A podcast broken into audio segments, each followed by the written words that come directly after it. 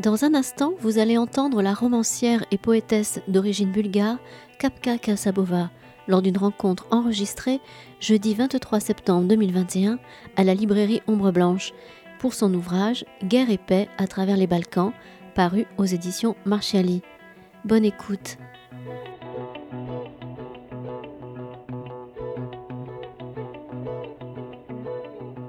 Oh, merci d'être euh, présent. Donc, euh, nous avons le plaisir ce soir de recevoir Kapka Kasabova donc, pour son livre L'écho du lac. Alors, je ne vais pas présenter le livre, euh, en faire un résumé. Je pense que ce n'est pas l'objet de la. C'est pas le plus intéressant. On va essayer de discuter et de voir dans quelle mesure l'écriture de ce livre, qui a été une longue démarche, un arpentage euh, d'un territoire dont vous allez nous parler, a permis de faire euh, émerger une écriture et une conscience d'un lieu qui existe donc dans ce livre et qui devient. Euh, alors, on a parlé tout à l'heure d'un principe de Borges dans une nouvelle qui s'appelle l'Aleph, qui est la définition en fait d'un d'un espace qui serait le centre de tout, une circonférence qui euh, serait nulle part et le centre partout, un lieu des convergences, un lieu qui contiendrait tous les autres. Et euh, ce livre, donc L'écho du lac, nous raconte un lieu qui contient tous les autres et qui a ceci de fascinant qu'il développe à la fois euh, toute une histoire européenne contemporaine et plus lointaine, depuis l'Antiquité, et une histoire personnelle qui vient se mêler à la découverte de, euh, ces espaces. Donc euh, on peut commencer comme ça, par cette question euh, très simple. Dans quelle mesure ce lac contient tous les autres lieux et est un lieu de convergence pour vous et pour l'histoire contemporaine? Merci David. Bonsoir à tous et à toutes. Merci d'être là. J'adore ce récit de, de Borges, l'Aleph. C'est pas, d'ailleurs, euh, on va parler beaucoup de la géographie, mais c'est pas un récit forcément géographique. Ah non, non, non, c'est euh, psychologique. C'est un escalier dans un, dans un quartier de Buenos Aires, quelque part. Euh, il mm. descend. il faut toujours descendre, n'est-ce pas? Je, je, me trouve toujours dans un état de. Quand je commence, quand je commence les voyages qui font mes livres, le précédent est Lisière, autre un autre voyage euh, vers une triple frontière, euh, mais de l'autre côté des Balkans, le sud-est, tandis que l'écho du lac est euh, situé dans le sud-ouest. Je me trouve toujours, oui, en descente. C'est une sorte de descente dans les, dans les ombres. Dans, un les, peu, hmm? dans les profondeurs. Dans les profondeurs, surtout là, avec ces deux, énormes lacs, les profondeurs ont, un aspect euh, spécialement. Euh, spécialement euh, c'est, le, on peut le dire, l'endroit le plus profond d'Europe. Oui, c'est le lac, le lac de Ride. Il s'agit de deux lacs jumeaux, on peut dire. Euh, parce qu'ils sont liés par des, rivières euh, sous-terrestres. Euh, tandis que sur la Terre, c'est-à-dire au niveau surface, ils sont, ils sont séparés par une montagne, la montagne de Goličica. Une montagne, comment on dit Enfin, le mot m'échappe, mais c'est pas important. Donc, cette, cette, idée de descendre vers les racines, c'est ça fait partie de la motivation qui me mène vers, euh, vers ces lieux. Et dans le cas du lac, c'est un lieu, euh, c'est une matrice, c'est littéralement le, lieu de ma grand-mère. Donc il y a toute une histoire maternelle que je voulais suivre un peu, découvrir un peu, parce qu'il s'agit toujours de découvrir, de ne pas savoir auparavant et de découvrir euh, ce qu'il y a dans les profondeurs. Donc je suis allée, je suis retournée, c'est un retour, en effet, c'est un retour euh, qui était, euh, en effet, qui maturait pendant toute ma vie, car j'ai grandi avec ma grand-mère, une figure très importante, très puissante dans ma, mon enfance, qui est morte assez jeune. Et l'été, elle portait le lac en soi. Comment c'était cette expression d'Agnès Varda si, si, tu ouvres les gens, tu trouveras des géographies dedans. C'est quelque chose comme ça Ah oui, c'est exactement ça. Oui vous connaissez ce, euh, c'est d'un de ces films, j'oublie lequel.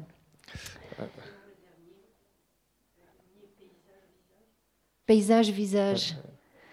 Faces are places. Paysage, visage, c'est ça. Et je sentais que dès l'enfance, que ma grand-mère portait justement ce lac énorme, euh, et portait beaucoup plus que ça, portait la Macédoine, portait un fardeau très lourd, que c'était une personne euh, nation. Euh, et pendant une visite, quand j'étais un peu plus jeune, au lac de Ride, un jeune moine, j'ai rencontré un jeune moine, il y a beaucoup d'églises là, donc il y a, on rencontre des moines euh, et des nonnes des fois. un jeune moine m'a dit euh, Qu'est-ce qui t'amène ici? Et j'ai dit Bon, ma, grand-mère est d'ici, euh, toute ma lignée maternelle.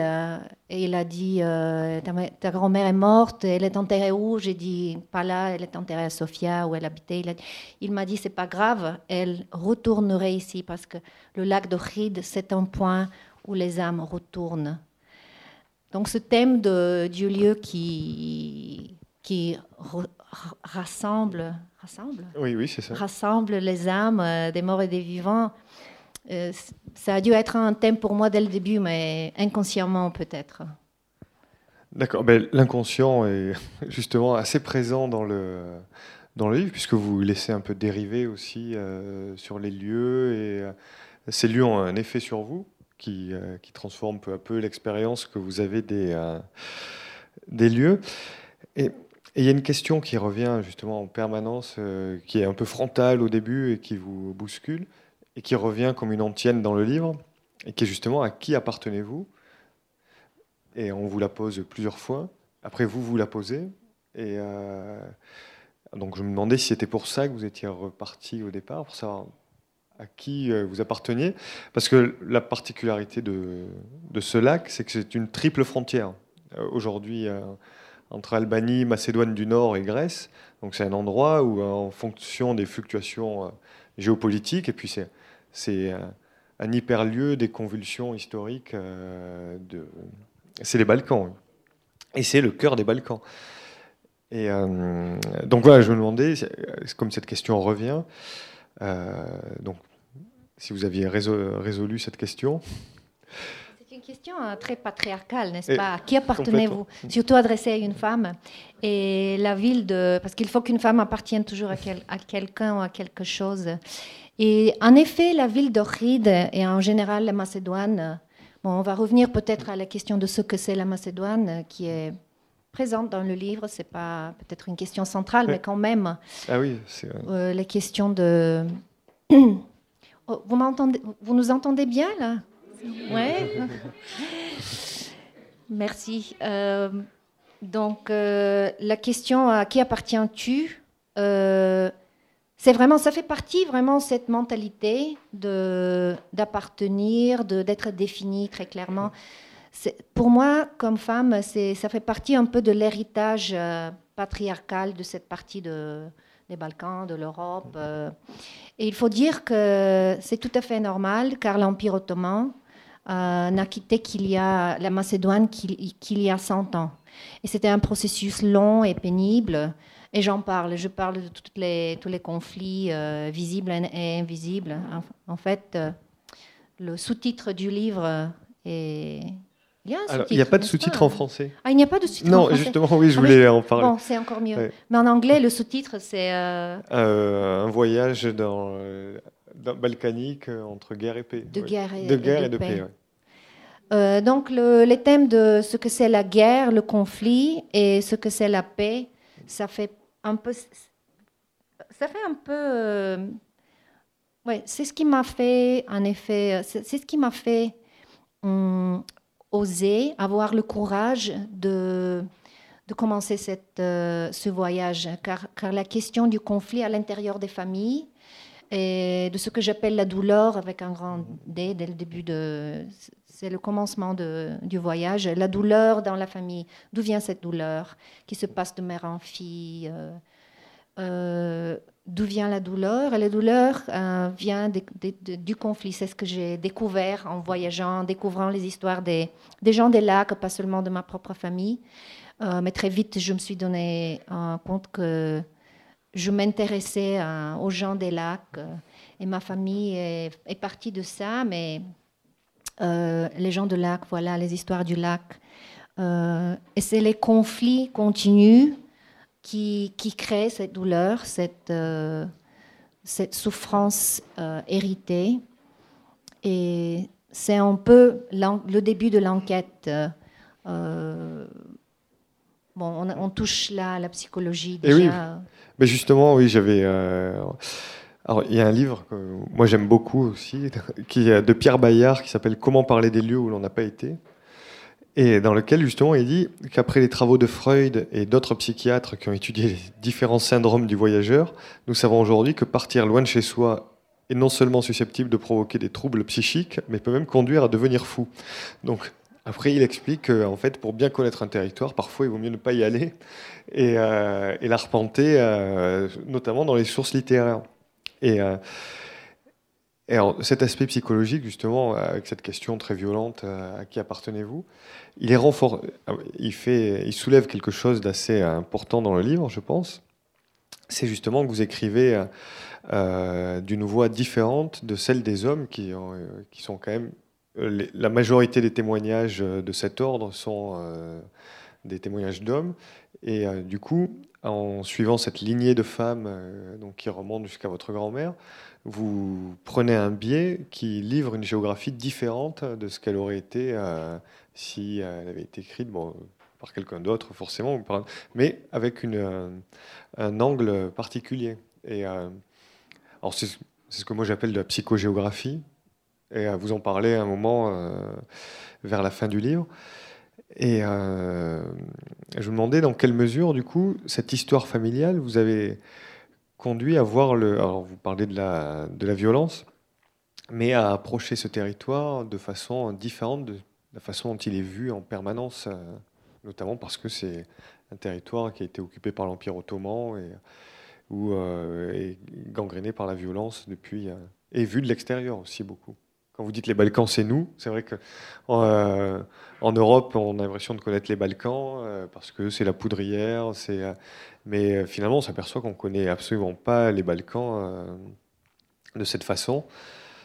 Donc voilà, c'était ma question un peu confuse du coup. on, ouvre des, questions différentes là. C'est d'abord, je reviens à la question de là de... Euh, du point de vue féminin. Du point de vue féminin, ce qui est mm. très important. Euh, j'avais du mal à trouver euh, suffisamment de femmes. parce que les hommes sont, sont, souffrent plus du chômage dans cette région, donc ils sont plus disponibles. ils, voilà, ils flottent, ils flânent. donc ils sont faciles à trouver. Les guides de montagne sont normalement des hommes. Mais finalement, ce n'était pas important car il s'agit plutôt de, chercher le, petit récit, le récit personnel, euh, qui, pour moi est beaucoup plus intéressant que, l'histoire officielle, qui est toujours euh, purifiée d'une certaine façon. Euh, comment on dit Homogénisée. toutes les histoires nationales sont souffre de ce, cet effet homogénéisé, n'est-ce pas? Euh, Ce qui m'intéresse, c'est ce qui est de hétérogène, de, de varié, de multiple, de polyphonique, de, de polyglotte.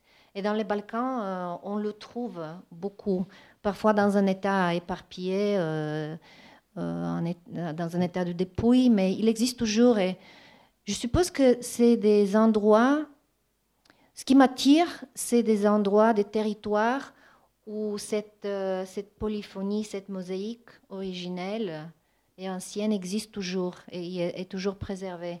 Et les lacs sont un, sont un territoire comme ça. Euh, que vous arpentez du coup comme Hérodote, euh, en menant une enquête et en collectant pour faire émerger une, une, histoire faite de cette mosaïque de, de récits. J'aime bien, le, euh, on le disait tout à l'heure, euh, j'aime bien l'idée hérodotique, ah. euh, ah n'est-ce pas? Exactement. de l'histoire, cette idée de généreuse de l'enquête historique comme, comme, comme, une chose multidisciplinaire, c'est-à-dire pas comme une chose qui appartient strictement au passé, mais qui nous touche toujours, nous les vivants, euh, ce qui est en effet le cas. Nous, nous le vivons tous les jours, euh, le passé dans le présent. Et ce n'est pas que j'ai essayé de, faire ça, mais c'est le, caractère, le personnage de ces endroits, de ce territoire, a dicté justement cette forme du livre qui est un peu euh, hybride, qui, veut inclure euh, de l'écologie, des histoires familiales, de l'enquête ancestrale. J'étais poussée vraiment à le faire par la par l'archéologie du lieu, par les différentes strates. strates oui, oui, strates. Différentes strates que j'ai découvert en commençant avec la strate de, du récit familial. Qui était ma grand-mère euh, D'où venait-elle euh, D'où vient cette douleur euh, Je retourne, je rencontre mes cousins. C'est un peu un point de départ. on a toujours besoin d'un point de départ. mais je me suis vite aperçue qu'il s'agit aussi d'une écologie remarquable, car les Balkans, c'est d'abord une géographie magnifique. Euh, avec des ressources naturelles euh, plus ou moins préservées par rapport à, l'Europe de l'Ouest. On, est en train de, les détruire, détruire, très vite, mais toujours dans un état. Euh, voilà. Donc, donc mm. toutes, ces, toutes ces voies se sont ouvertes. et j'ai suivi, j'ai essayé un peu de suivre toutes ces voies qui mènent euh, qui mène oui, vers le lac et à partir des lacs. Euh, il y a même un chapitre qui s'appelle euh, Roads, chemin. Oui, chemin. chemin. Non, mais c'est ce que... Oh, pardon. Non, j'allais dire que ce chapitre parle de l'histoire de soufie, du, du, de l'islam mystique dans les Balkans, que je découvre à partir d'une personne, d'une femme qui s'occupe du, du des derviches, le dernier teké euh, des derviches en ride. Des tourneurs, derviches tourneurs. Tourneurs, ouais, ouais, c'est ouais, c'est un islam mystique très ancien et euh, je n'en savais rien. Et je l'ai découvert en, buvant du thé avec cette, euh, cette femme qui s'est convertie à l'islam. Elle était, elle, était, elle était chrétienne en, tombant amoureuse du, du derviche principal du Teke dans les années 60. Et c'est une histoire très, très intéressante, très balkanique, euh, ah très polyphonique. Et euh, on a déjà fait mention des Ottomans. Euh, mais en effet, la violence qu'on associe au, Balkan ne vient pas principalement des Ottomans. C'est plutôt le, la, le processus de, de, de, ah oui, débâcle de... Ah oui, et ce que vous appelez l'ethno-nationalisme oui, ouais, c'est la, montée de l'ethnonationalisme vers la fin de l'Empire, comme la fin des empires partout, euh, aussi dans le, dans, le monde arabe, la fin des, des grandes colonies euh, ont donné la, ouais, la, un peu la, le start euh, oui, le, aux ethnonationalismes. Et c'est de là que vient la principale violence que j'ai, dont j'ai trouvé des traces partout dans, dans, les corps, dans les récits des gens et des familles du lac compris la mienne. Oui, c'est quelque chose qui traverse euh, votre famille. Et alors, pour ce que vous disiez, c'est vrai qu'à un moment, vous écrivez Le lac d'Oride fait partie de ces endroits sur Terre qui vous donnent l'impression d'avoir rendez-vous avec le destin. Et c'est vrai que c'est, euh, on a vraiment l'impression que vous avez, euh, comme ça, vous êtes, cet endroit vous a permis de, à la fois de comprendre et d'aller plus loin que ce que vous étiez venu, venu chercher. Euh, et, c'est vrai que la question qu'on se pose justement, c'est euh, qu'est-ce qui a mal tourné au bord de ce lac? Parce que quand vous le décrivez, c'est un endroit assez, euh, c'est un endroit magnifique, des montagnes, une eau, enfin un lac immense, des eaux profondes. Et, la question qu'on se pose, c'est en fait qu'est-ce qui a mal tourné? Pourquoi c'est là que se sont cristallisés Alors oui, il y a eu les occupations successives. On était aux lisières de tous les empires au début du XXe siècle. Mais qu'est-ce qui a mal tourné exactement dans, à, cet, endroit, dans les Balkans? Bah, c'est la même chose qui a mal tourné partout, c'est-à-dire c'est la guerre, c'est les conflits, c'est justement la création de ces frontières artificielles entre les gens. Je, je, commence avec l'exemple de ma grand-mère qui est d'une famille euh, macédonienne. Euh, elle se sentait bulgare, mais ses frères se sentaient yougoslaves parce qu'ils étaient divisés par la frontière durant pendant la guerre froide. Donc il y a, des divisions dans les familles et les, nations ne sont que des, de grandes familles. Donc en prenant l'histoire d'une seule famille, on peut voir en microcosme euh, l'histoire d'une nation ou même d'une famille de nations comme sont les Balkans. Et c'est vraiment euh, quelque chose d'universel, je crois. Euh, si on prend n'importe quelle frontière politique, par exemple la France et la, l'Allemagne, on trouvera des, histoires euh, pareilles, mais un peu plus écartées dans le mm. temps, un peu plus distantes, euh, peut-être dans le temps, euh, vis-à-vis le dernier, les derniers conflits que les. Oui, c'est moins. oui, c'est un passé un peu plus, un peu plus lointain, mais. Plus lointain, mais toujours vivant dans la mémoire collective des familles, des, nations. Et là, mm. elle a subi la question. Là vient la question qu'est-ce qu'on fait de, cette mémoire? Qu'est-ce qu'on fait de, ce qui a mal tourné? Et de la façon dont on raconte ce qui a mal tourné euh, pour ne pas répéter les... Et oui, justement, vous, vous expliquez que l'histoire est en permanence euh, réévaluée en fonction des, euh, des ethno-nationalismes. et vous citez, il y a une, enfin, je vous cite, vous citez, vous, un pêcheur dont vous pourrez nous parler, c'est Tino, non, le, le pêcheur? Un personnage, un des nombreux personnages euh, absolument singuliers que vous rencontrez au bord du lac, et qui a cette phrase euh, euh, je fais La nature, je lui fais confiance, alors que l'histoire, pas du tout, elle change trop vite. tous les cinq ans, il y a une. Ah non, c'est Danny, il s'appelle, pardon. alors que l'histoire, je ne lui fais pas confiance. Et est-ce que d'aller dans ces lacs, du coup, c'est une façon de faire confiance à la nature, aux Balkans, dans ce qu'ils ont de meilleur, pour euh, essayer euh, justement euh, d'oublier les manipulations historiques et les réécritures systématiques dans ce que la nature propose de, plus immuable oui, c'est un personnage précieux. C'est un jeune guide, en effet, qui fait croiser les gens à des groupes de touristes sur le lac de Prespa. Il y a deux îles remarquables sur le lac de Prespa qui est un lac beaucoup moins visité, beaucoup moins compris. C'est un lac euh, ouais, assez mystérieux, euh, peu étudié. Et bon, euh, il raconte des histoires. Il, trouve ça difficile de raconter l'histoire. Il y a beaucoup de ruines sur ces îles de, des royaumes de, du tsar Samuil, des ruines byzantines, etc. Donc il y a des ruines intéressantes, mais il se méfie au récit à l'idée même du récit historique.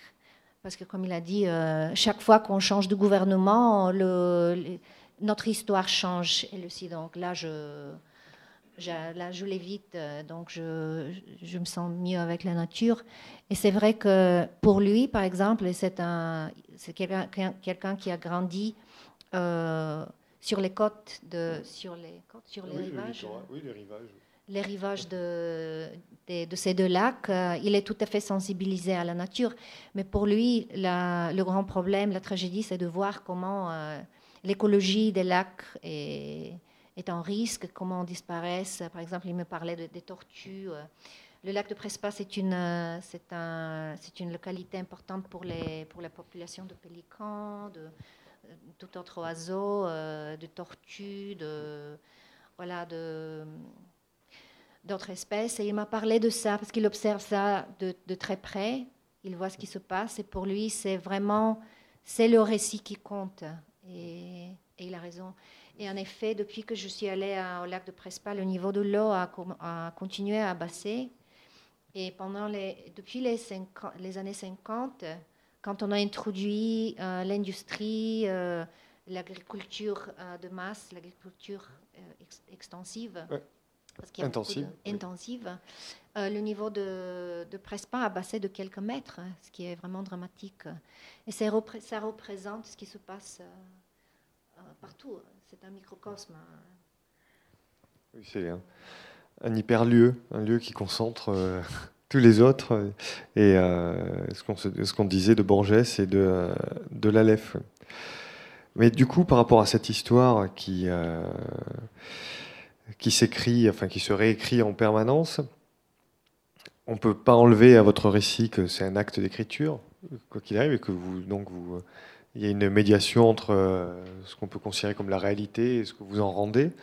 Et euh, alors du coup, avec une démarche différente. Mais le, alors moi, ça me faisait penser, du coup, on en a parlé tout à l'heure aussi, à Roland Barthes, qui disait que le fait était un acte linguistique et qu'à partir du moment où on décidait d'un événement, on, créait un séquençage historique euh, qui était déterminé par toutes sortes de ressorts euh, psychologiques. Et donc, est-ce qu'on peut dire la même chose d'un lieu? Est-ce que avec votre récit, vous avez fait du lieu un acte linguistique? D'ailleurs, vous avez créé euh, pour justement le placer au centre de ce qui étaient vos préoccupations et puis de ce qui devient après des préoccupations géographique. Est-ce que vous avez créé Oride On crée toujours ses propres géographies, c'est-à-dire, je ne sais pas ce que j'ai créé vraiment, mais je sais que j'étais très consciente de la complexité du, du lieu, de, des histoires, la sensibilité, euh, l'impossibilité vraiment de, de raconter une histoire totale, euh, surtout que c'est un, une zone frontalière triple et que chaque pays a sa propre version de l'histoire qui est très, euh, très soigneusement purifiée de la souffrance de l'autre.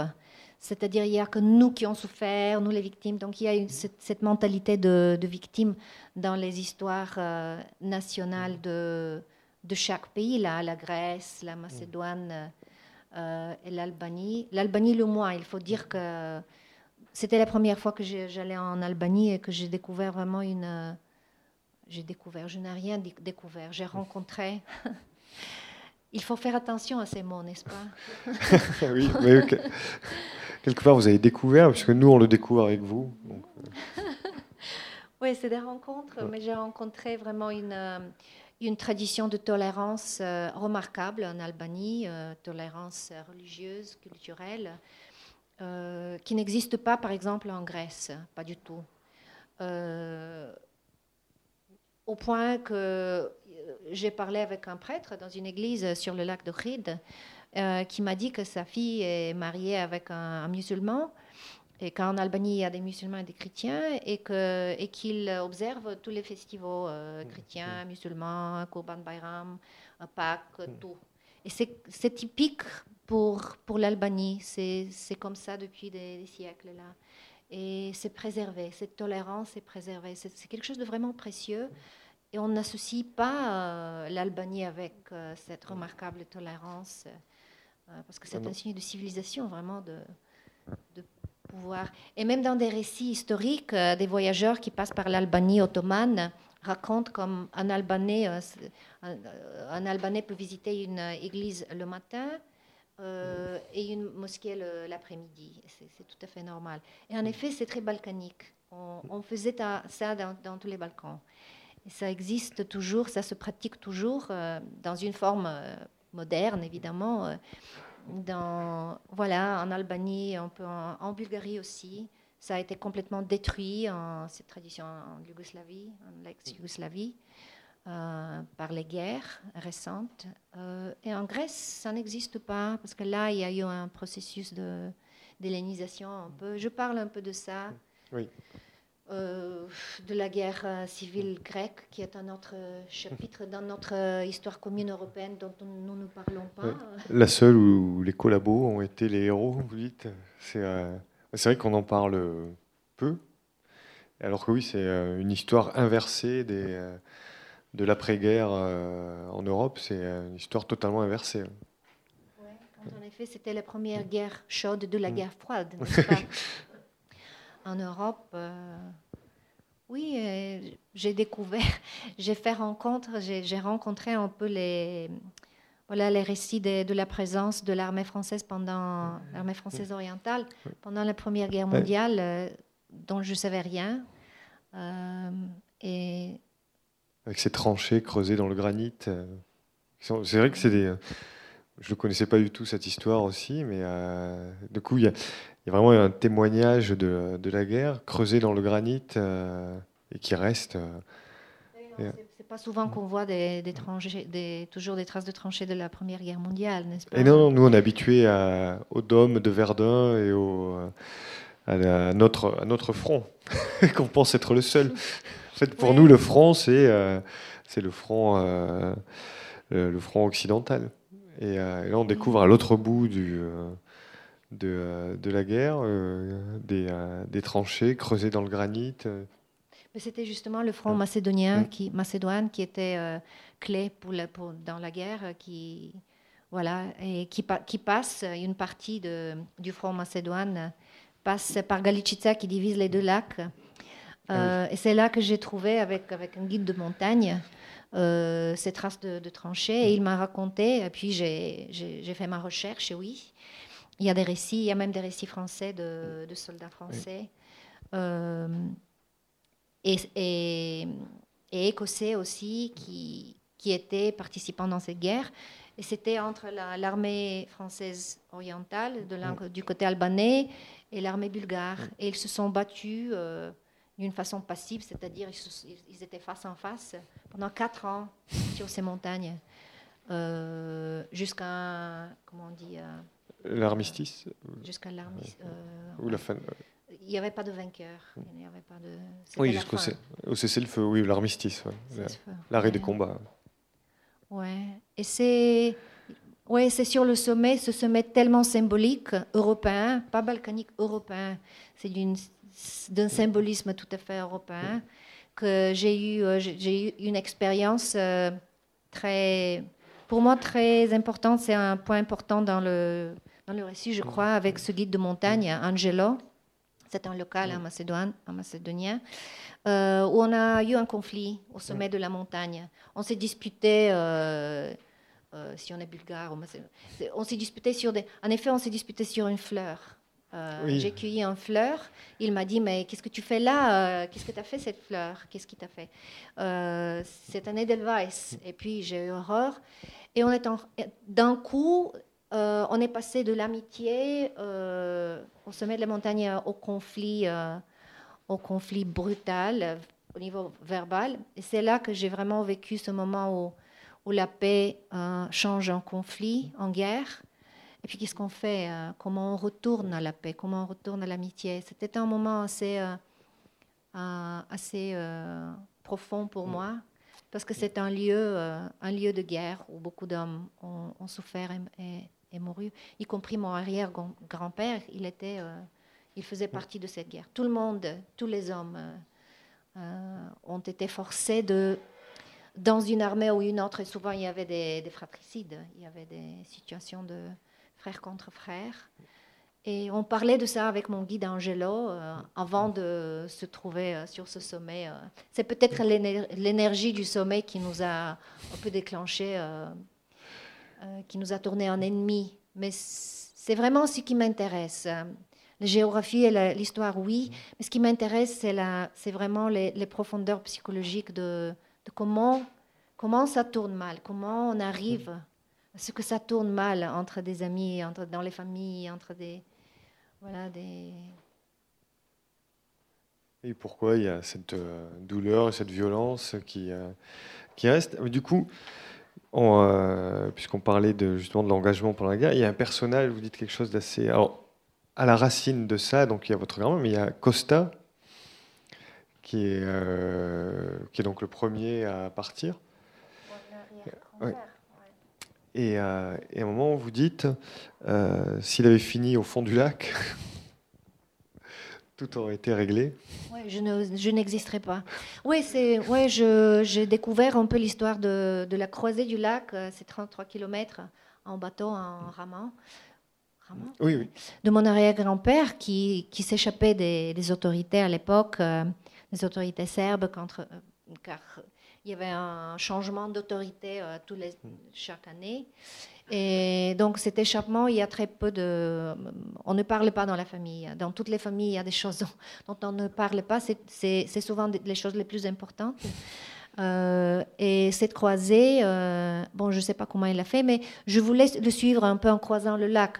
Ce qui, ce qui est impossible en effet, parce que la frontière entre la Macédoine et l'Albanie, et dans le lac de Prespa aussi la Grèce, ne peut pas être croisée. C'est-à-dire, cette frontière n'existe pas, c'est une frontière dans l'eau, donc dans les têtes des gens. Mais on ne peut pas la franchir. On ne peut pas la franchir. Et si tu vas en bateau, tu ne peux pas aller jusqu'à un restaurant. Là-bas, le restaurant albanais, euh, tu peux entendre la musique, mais tu peux pas y aller. Il faut, il faut franchir, le franchir par terre. Donc c'est vraiment la folie des frontières artificielles, les frontières qui ne servent à rien. Euh, ouais, ça, tu, le ressens vraiment euh, sur l'eau. Euh, j'espère que ça va changer. mais il y a une inertie, une certaine inertie du conflit, une, inertie des frontières puis on a l'impression que maintenant elles sont fixées, ces frontières, et que du coup, euh, on apprend, euh, les habitants apprennent à vivre avec, s'en satisfont, se créer des fausses ruines, on en parlait, pour, euh, et que du coup, on va vers un statu quo où au contraire c'est complètement instable encore. Je pense que le destin de, chaque frontière, c'est de, de tomber, n'est-ce pas? Comme j'ai parcouru pour Lisière, euh, mon, livre précédent, j'ai parcouru un peu le, le, mur, de fer, le mur de fer, on dit. Le, rideau de fer. Le rideau de fer, euh, dans une partie de triple, la Turquie, la Bulgarie et la Grèce, en commençant par la mer Noire. Et donc en parcourant un peu euh, tu vois, euh, il y a des traces du rideau de fer dans certains endroits, tout à fait euh, envahis par la nature, par la forêt, mais tu vois, tu vois un peu, un peu à, quoi ça ressemblait. Et c'est vraiment pitoyable, ça n'a pas l'air tellement sinistre, mais ça a tué beaucoup de gens. Et tu vois vraiment pourquoi le reste du rideau du fer, la, la majorité, c'est des, centaines de kilomètres, a été recyclé par les gens locaux pour du fer recyclé. Voilà, et c'est très symbolique aussi qu'on recycle. Les frontières. On recycle les frontières quand elles tombent. Euh, et la nature a envahi tout. C'est la nature qui a le dernier mot, finalement. Et je pense que ça sera ainsi avec les lacs aussi. C'est une question de temps. oui, c'est pour ça que le livre commence avec euh, Henri David Thoreau, qui a plusieurs références, du coup, régulières à la conscience. Euh, écologique. Vous le dites d'ailleurs, il y avait bien longtemps que nous étions, nous, nous étions déconnectés de la Terre. Et, euh, du coup, on sent que justement, l'espoir un peu qui se. L'espoir, c'est celui d'une euh, sorte d'éco-géographie qui rendrait au lac ce qu'ils ont de, de plus commun, c'est-à-dire un espace sans frontières, mais qui est déterminé par euh, ce qu'ils ont toujours été, c'est des étendues d'eau au milieu des montagnes.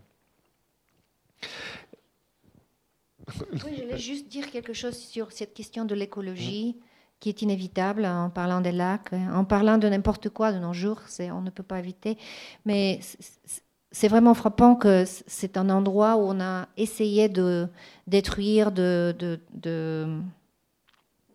euh, voilà, de, détruire l'écologie culturelle euh, qui existe euh, depuis longtemps.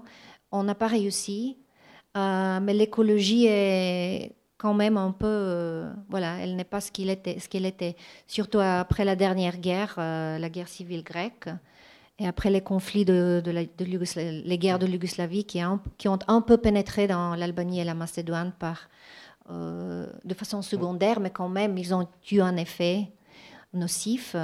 Donc l'écologie humaine, je pense de plus en plus, en, voilà, en termes d'écologie, parce que les les communautés humaines sont aussi une écologie euh, où il nous faut une, euh, euh, une variété, une diversité. Sinon, on a la monoculture. La monoculture, c'est bientôt la mort. Et c'est un peu comme ça que la nature super, un peu l'écologie naturelle super, elle est plus magnifique, elle est plus forte que les œuvres humaines, que les, que le travail de ces guerres. Euh, et j'y trouve quelque chose de, vraiment inspirant.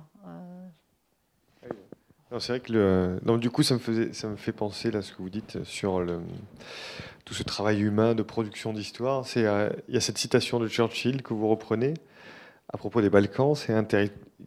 Il dit à propos des Balkans, pardon, qu'ils produisent plus d'histoire, plus d'histoire qu'ils ne peuvent en consommer.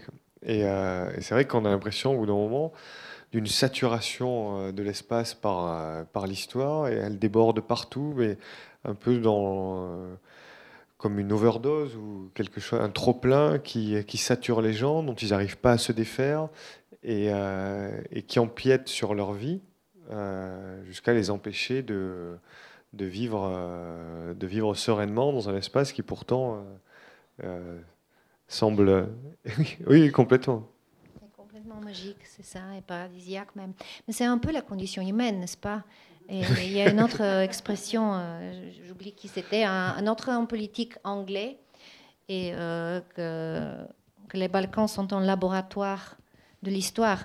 Mais il faut, il faut quand même faire mention du fait que c'est pas. Enfin, le thème de, ce qui nous. Ce qui, ce que nous subissons de l'extérieur, c'est-à-dire, par exemple, les forces euh, des colonies qui se, qui se défont très lentement et péniblement et avec grande violence, l'Empire ottoman, mais, aussi les, grands empires européens.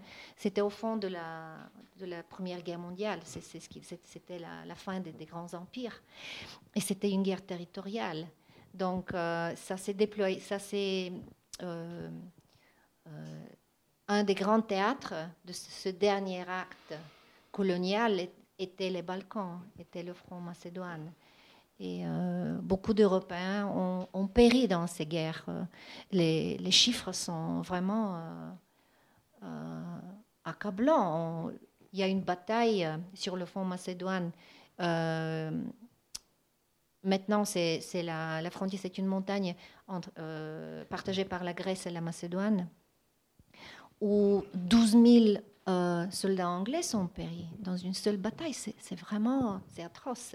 Et donc il s'agit de ça, il s'agit de vraiment de la de l'agonie coloniale. Et oui, il y a des, euh, des nationalismes euh, triomphants et des oui, oui c'est vrai qu'on ressent, oui, c'est les derniers soubresauts de, des, des colonies.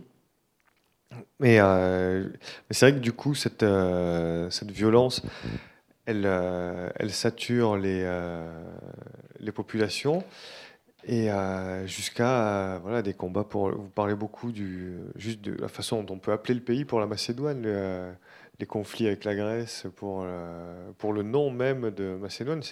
On ne sait même plus comment nommer un, espace à force de, de se le disputer. Et c'est vrai qu'on a l'impression, du, d'une impasse psychologique Total qui a complètement. Euh, euh, qui, est, qui, est, venu des soubresauts historiques et qui a totalement pris l'esprit des, euh, des habitants. C'est un peu ce que Michel Foucault disait avec le biopolitique. C'est à partir du moment où on a remplacé le pouvoir sur un territoire pour le remplacer par le pouvoir sur les personnes, on a créé en eux des failles d'ordre quasi géopolitique qu'on ne parvient plus à régler après parce que les, ça a ouvert dans les psychologies personnelles ou intrafamiliales des conflits qu'on ne peut plus régler après par un traité euh, comme à Versailles ou, euh, ou après 95 euh, pour l'ex-Yougoslavie. Et, ça, c'est ça qui est très réussi, c'est que vous descendez vraiment dans, les profondeurs du lac et des psychologies des personnes qui, sont profondément liées à cette géographie. C'est ce qui m'intéressait le plus, en effet, parce que c'est personnel, parce que j'ai vécu avec ça dès l'enfance, avec cette psychologie de, un peu de, voilà, cette psychologie de, catastrophique. On peut, on s'attend toujours à de mauvaises nouvelles, on attend toujours qu'il se passe quelque chose, que ça tourne mal. Et, et, d'où ça vient? Ça ne vient pas de nos propres expériences, ça vient de l'expérience de nos aïeuls. Et d'ailleurs, j'ai lu un, j'ai découvert un, un, livre superbe d'une psychiatre française euh, Anne Schutzenberger, qui a écrit un livre euh, sur la, la, euh, la psychologie. c'est basé sur des cas réels avec qui elle a, elle a, travaillé, la psychologie transgénérationnelle. Ça s'appelle Aïe les aïeuls. et il y a vraiment des cas, il y a des histoires qui sont difficiles à croire, mais qui sont, qui sont réelles, de familles, de comment, par exemple, des maladies ou d'autres expériences courent, parcourent les familles euh, pendant des générations, pendant des centaines d'années même, parfois. Et je m'intéresse à, cette question de comment la, ce qui se passe dans, une, dans un territoire, dans une géographie, nous rentre dans, dans, le corps, euh, de mère en fille. Euh, comment ça voilà, comment ça forme, comment ça modèle euh, des mariages, des relations dans la famille. Euh, parce que nos, corps ne sont qu'une petite partie du corps de la Terre. Euh. donc cette synergie entre humain, la santé humaine, la psyché humaine et la, psyché, la psyché? Oui, oui, la psyché. La psyché, de la Terre, ouais, ça m'intéresse beaucoup. je voulais je voulais arriver à, quelques éclaircissements en voyageant autour des lacs, à travers les lacs. justement, je raconte l'histoire d'un homme, un ami, en effet, qui est grandi en Australie, Nick. Euh, c'est à travers de lui et de sa famille. Euh, il, est, il est de la même génération que moi. Il a mon âge. Mais son histoire familiale, pour moi, c'est l'histoire de la Macédoine, c'est l'histoire des, Balkans. C'est euh, voilà, et c'est à travers de cette histoire que on peut que nous, tous, euh, nous deux, essayons de. Nous avons fait un voyage ensemble autour de, de la partie grecque du lac de Prespa. Essayons, lui aussi, se pose ces questions toute sa vie, ayant grandi avec euh, des grands-parents euh, totalement traumatisés, avec une grand-mère qui s'est échappée à la guerre civile grecque en laissant deux enfants, deux petits-enfants, en immigrant en Australie où elle se marie une seconde fois. Euh, donc, voilà, c'est des, vrais, euh, des vrais gouffres, des, gouffres, les gouffres de la guerre et de l'après-guerre, les gouffres qui s'ouvrent dans la, enfin, la psyché des gens, dans, les familles. Et ensemble, on a essayé de, je sais pas, de, parcourir un peu cette psychogéographie de nos aïeuls de, nos aïeux. De nos, de nos aïeux. Non, nos aïeux, oui, pardon. Oui, oui, de nos ancêtres. Euh, et euh, voilà, c'était la, la, seule façon dont, euh, la, seule, la, seule façon possible de, de, faire ça pour moi, à travers la géographie et les traces de ces événements, et à travers de ce qu'il me racontait, et bien, bien sûr, sa, famille, son histoire familiale reflète la mienne. Et en effet, euh, les lacs, c'est, c'est, un endroit de réflexion, de, toutes sortes de réflexions, géographiques, psychologiques, euh, narratives. Euh, voilà, tout, a, tout est double, tout est doublé là. Et oui, du coup, c'est ce qui produit un un, livre un peu inclassable, euh, euh, de non-fiction, de psychogéographie, de récit, de, poésie par moment, et, euh, et qui fait, qui se finalement, qui se transforme en témoignage sur ce qu'a été sur ce qu'a été le lac, sur ce qu'il représente pour les personnes qui l'arpentent. Et pour le coup, c'est moi, ça me faisait penser au livre de Paul Veyne sur Palmyre, qu'il a écrit à partir du moment où Daesh a commencé à détruire les, euh, les sites, en se disant que un jour il ne resterait pour connaître Palmyre que les livres, donc euh, soit des sources antiques, soit de ceux qu'il avait connus, et comme lui avait passé sa vie à arpenter, donc il en livre euh, une vision de, de Palmyre. Et, là on a l'impression que c'est voilà cet écho du lac, c'est aussi une vision de, des Balkans et qui, euh, qui sera amené un jour à devenir un, témoignage de psychogéographie ou de géographie tout court, tellement il est, euh, il est intime et intense. Et il produit une écriture. Euh, on a l'impression que ça agit sur votre écriture, et que c'est le territoire qui, qui finalement, au bout d'un moment, vous, vous conduit dans votre travail d'écrivain. les lacs sont vivants, mm. c'est des, des, êtres vivants, la nature est vivante. Et c'est malgré que j'ai puisé beaucoup dans des sources littéraires dans ce livre, donc j'ai lu des, écrivains de, la région, mais aussi des écrivains qui ont écrit sur la région. Donc le regard à la fois intérieur, de, l'intérieur et de l'extérieur, euh, car c'est un peu mon position ma position à moi aussi. Je suis à la fois balkanique, mais je, n'habite pas euh, dans mon pays natal depuis 30 ans, donc euh, je suis un peu dans les deux. le outsider et le insider. Oui, oui c'est point de vue extérieur et intérieur. Et, mais c'est oui, c'est par moments presque du Hunter Thompson et du, de la Gonzo géographie. vous vous immergez totalement dans l'espace que vous décrivez. Et euh, alors c'est ce qui est remarquable dans le livre, c'est que à la fin, on a l'impression de quasiment mieux vous connaître que les Balkans eux-mêmes. Enfin, on a voyagé autant dans votre propre euh, univers familial, psychologique et personnel que euh, dans les dans les Balkans. Alors peut-être on peut lire un extrait du coup pour. Euh, pour que... J'allais dire justement que la phrase ouvrante du livre, c'est les Balkans, c'est nous. C'est ce que ma grand-mère disait toujours, les Balkans, c'est nous. En désespoir, mais aussi avec amour. Euh, et, c'est quelque chose qui, qui, peut, qui, qui s'applique euh, en dehors des Balkans, au-delà des Balkans, je crois. Cette, la, ouais, la balkanisation. Ah oui, des, des esprits. des esprits, euh, voilà. Je ne sais pas si on va lire quelque chose ou si quelqu'un a un commentaire à faire. Peut-être des questions ou sinon un extrait. Euh. Est-ce que certains souhaitent poser une question?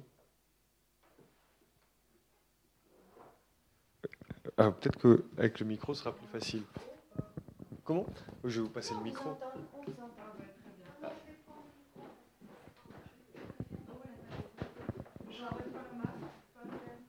tu peux l'enlever pour parler. Merci. Euh, oui, alors euh, tout d'abord, euh, je, je suis donc comme vous une expat depuis presque 30 ans. Et euh, j'ai voyagé un petit peu comme vous à travers euh, les terres. Et donc, votre livre m'a beaucoup touché à, à, plusieurs égards. D'abord, vous m'avez permis de redécouvrir un peu l'histoire de la Bulgarie. Et j'ai appris beaucoup de choses avec vous. et je me suis rappelé beaucoup de choses avec vous. Ensuite, je suis très très fière de vous. Je suis fière du succès de, vos écritures, euh, si je peux me permettre. Euh, et aussi du fait que vous ayez gagné le, le, prix Nicolas Bouvier parce que je trouve que vous êtes euh, que c'était un amazing storyteller et que vous êtes aussi talentueuse conteuse d'histoire. Euh, voilà, donc j'ai eu beaucoup, beaucoup de plaisir à lire euh, votre précédent livre et j'ai hâte de lire euh, celui-ci. Et on avait deux questions. On se posait la question en quelle langue écrivez-vous? Est-ce que. En anglais, voilà. D'accord. Et ensuite, une autre question, euh, sans, sans, limite, mais vous sentez-vous citoyenne euh, du monde? Ou est-ce que vous, si vous deviez vous définir, vous serez plutôt euh, bulgare ou citoyenne du monde? Ou alors une autre réponse. À qui appartiens-tu? On retourne à la question, n'est-ce pas? ne sais pas. Je pense que réellement, j'ai été formée euh, d'une façon. Euh, je suis grandie en Bulgarie, donc j'ai été formée euh, jusqu'à jusqu'à l'âge de 18 ans en Bulgarie. Donc, je, je reste toujours balkanique de façon émotionnelle, mais intellectuellement, j'étais formée dans le monde anglo-saxon parce que j'ai fait mes études en Nouvelle-Zélande.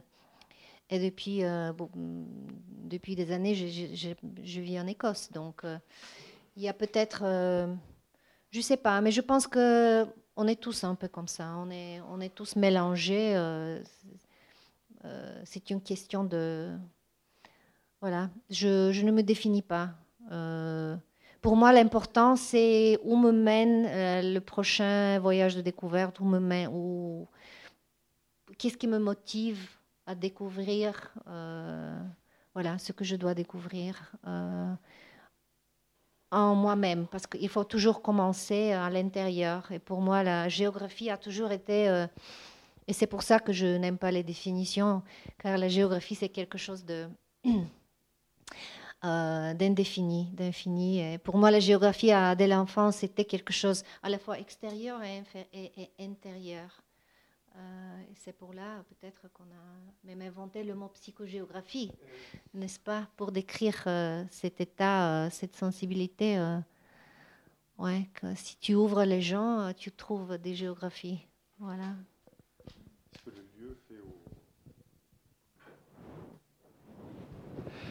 Il y a ce, ce, roman de Yann Sinclair, du coup, qui, est, qui a beaucoup de succès en, dans les pays anglo-saxons, je sais pas, vous le connaissez, London Orbital. Yann Sinclair.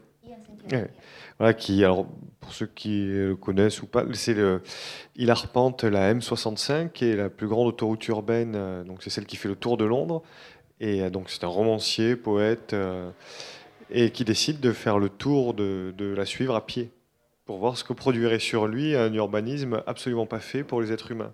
Et il se dit que il habite un lieu, donc Londres, depuis toujours, euh, qui est de moins en moins compatible avec euh, ce qui est la base de la vie humaine, c'est-à-dire la marche, l'échange, les, actions du quotidien qui nous conduisent normalement à avoir des échanges dans une géographie euh, déterminée par nos usages. Et là, il se rend compte qu'il vit dans quelque chose qui en fait n'est plus déterminé par nos usages, mais par d'autres buts. Et donc, il fait vraiment le tour de la M65 à pied, ce qui est quasiment impossible à faire. Hein. Il rencontre des des, personnes interlopes, euh, beaucoup de problèmes matériels pour euh, traverser. Pour, et, euh, et, le livre, qui est un, qui est un peu le chef-d'œuvre de la psychogéographie, qui est très dur à lire aussi, parce que c'est il est comme l'espace qu'il décrit en fait. Et, et quand on est dans le livre, on se dit ah oui, mais en fait, il n'y avait pas d'autre moyen de décrire ça. C'est vrai qu'on peut lire des études géographiques de, de, la M65, des autoroutes urbaines ou de, de la métropolisation, mais en fait, ce qu'il livre, lui, est euh, d'une préscience et d'une conscience euh, que d'autres pratiques ne peuvent, pas, euh, ne, ne, peuvent pas donner. Et en fait, on se dit à la fin que ça relève juste de l'arpentage et, et qui revient au à Hérodote ou à ce qu'on faisait en l'Antiquité. C'est-à-dire qu'on voulait voir ce qu'était un lieu, on y allait. Et ce on, que marchait, on marchait. Et le lieu produisait des choses euh, sur, le, sur celui qui marchait, qui décrivait, autant que sur l'espace qui était décrit. Et euh, Je pense que c'est un peu, un peu un thème assez actuel de, de la marche, de du retour à la marche des choses un peu plus lentes, de la vie plus lente. Et certainement dans la littérature anglo-saxonne, il y a maintenant une, une, une, vague, une nouvelle vague de, de voilà d'auteurs de, de, livres qui retracent les vieux sentiers. Cette, cette idée de, de, marcher à travers un paysage, un mm. terrain, d'une façon intime. Donc la, voilà l'intimité avec avec un terrain. Euh, eh oui, créer quelque chose qui soit. Il y, a, un Français aussi, euh, Jean Rollin, qui, fait beaucoup ça. Il a par exemple euh, essayé de traverser le détroit d'Ormuz euh, à la nage. enfin, il raconte comment il se prépare à traverser un espace qui en fait est un des principaux lieux de la mondialisation, de transfert de pétrole, de transport de pétrole, et qui avant était un lieu de passage traditionnel. Et mais ça, du coup, et vous, euh, mais là, vous livrez, et alors, justement, j'y reviens, tous ces récits de psychogéographie sont souvent des récits d'hommes, et très rares aujourd'hui sont les, les récits euh, écrits par des écrivaines, du coup, et ça le rend, enfin, pour moi, extrêmement singulier. C'est aussi un des grands mérites de, de votre travail.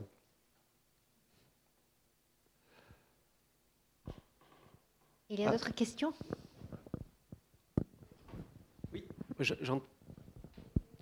J'entends que vous vivez en Écosse et, euh, et, du coup ça me fait penser à un autre auteur euh, que je trouve important qui lui a mis en place un, un concept qui s'appelle la géopoétique, c'est Kenneth White.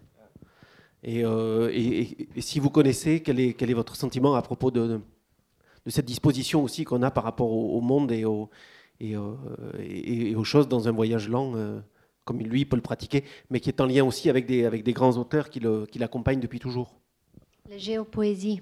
Géopoésie, Oui. Oui, c'est un bon euh, euh, compagnon à la, à la, géopolitique, n'est-ce pas? Ah oui. On a besoin de géopoésie. ben, peut-être, ouais, c'est euh, l'autre jour, je, j'ai fait une conversation comme ça avec un journaliste italien et il m'a dit, tu sais ce que j'ai remarqué dans Lisière, c'est que, et c'est le même dans l'écho du lac, c'est que tu parles beaucoup plus de montagne que de nation. Et c'est un peu comme ça, c'est parce que les montagnes sont plus, plus intéressantes. Euh, peut-être, mais on peut parler justement de la géopolitique, on peut parler, on peut parler des nations en parlant des gens de montagne, on peut parler de nationalité en parlant d'autres choses. Donc on peut, on peut, euh, euh, on peut faire de la, on peut écrire de la géopolitique à travers de la géopoésie, je crois. Enfin, je, quand je dis on, c'est ma, façon de, m'approcher à, ces sujets énormes. Et oui, la compagnie littéraire, c'est assez important pour, moi aussi. Euh, c'est toujours le cas, mais c'est un, choix de forme. Il s'agit d'un choix de forme.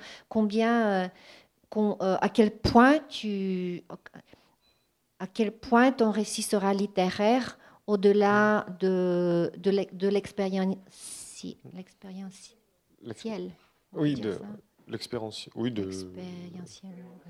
oui, expérimentation. Donc pour moi, l'expérience des rencontres humaines au niveau humain avec des gens vivants, c'est aussi important que le contexte littéraire. Euh, oui, voilà, et la compagnie littéraire que je, que je tiens. Euh,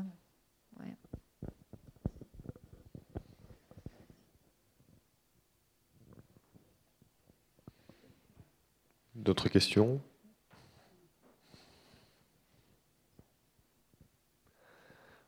Bon. Ah oui, on peut lire un extrait, pardon. Oui, un peu. Une dizaine de pages. Installez-vous confortablement. Alors j'en avais sélectionné deux. Et c'est euh, au centre du livre et c'est à mon avis un, passage qui montre assez bien le, le but de l'enquête et euh, une partie des résultats et enfin, de ce que produit le territoire sur, euh, sur vous-même. Donc, si ce séjour m'avait permis de voir sous un angle neuf les mécanismes de la dynamique familiale et d'apprendre à connaître le pan macédonien du lac d'Oride et ma famille très accueillante, une chose était sûre, le vrai voyage, au sens le plus large du terme, ne faisait que commencer. Restait encore à découvrir quel aspect les schémas familiers revêtaient au sein du paysage plus, global et pourtant moins connu des lacs. Il y avait l'Albanie, il y avait le lac Prespa, à plus haute altitude, voilé de nuages et de légendes, à peine exploré et ayant mystérieusement très peu fait couler d'encre. J'avais le pressentiment que la suite du périple serait moins prévisible, mais pour l'instant, je saturais tellement d'un point de vue émotionnel et sensoriel qu'il me fallait m'éloigner d'ici pour digérer. C'était vital. Et euh, je, trouvais que c'était un passage assez, euh, assez représentatif du livre, parce que pour le dire trivialement, vous prenez pas ça à la légère. Vous n'y allez pas juste pour, euh, en se disant, bon, je vais aller là-bas pour écrire un livre sur le lac d'Oride, parce que on sent que, euh, au bout d'un moment, oui, le, euh, le lieu agit sur vous et quelque chose se passe qui détermine totalement votre écriture. Et c'est à mon avis une des grandes réussites, il y en a d'autres, du livre. Merci Kapka, c'était euh, très agréable. En tout cas, félicitations pour ce livre, qui est vraiment un des euh, très bons romans. Enfin, roman, voilà. moi, j'ai pas de mal à appeler ça un roman, en fait. C'est vrai que c'est publié euh, comme de, la, de récit du réel ou de littérature du réel, mais moi, j'ai pas de problème, en fait, à, à partir du moment où on écrit, de considérer que c'est une œuvre de type roman. Enfin, on peut appeler ça un roman. Mais. Et eh oui, voilà, c'est. Mais c'est, euh, moi, je, pense, je pensais euh, à un historien français, euh, Alain Corbin, qui disait qu'un par rapport au témoignage historique, il disait qu'un paysan au 19e siècle, à partir du moment où il écrit pour raconter sa vie, il s'extrait du milieu qu'il entend décrire, parce que de toute façon, dans un monde euh, où la culture était si peu partagée, le fait de pouvoir le faire ou d'avoir envie de le faire faisait de lui quelqu'un d'exceptionnel, et à son titre, son témoignage était à prendre comme justement un aspect de la mosaïque et pas quelque chose euh, de global. Et, euh, et là, on sent vraiment cette importance de l'écriture. Bravo. On sait tous que la réalité surpasse la fiction, c'est ça là? Oui. L'expression reality is stranger than fiction. C'est ça. Mais la fiction permet de comprendre la réalité. S'il n'y a plus de questions, euh, merci à toutes, merci à tous d'être là. Merci beaucoup.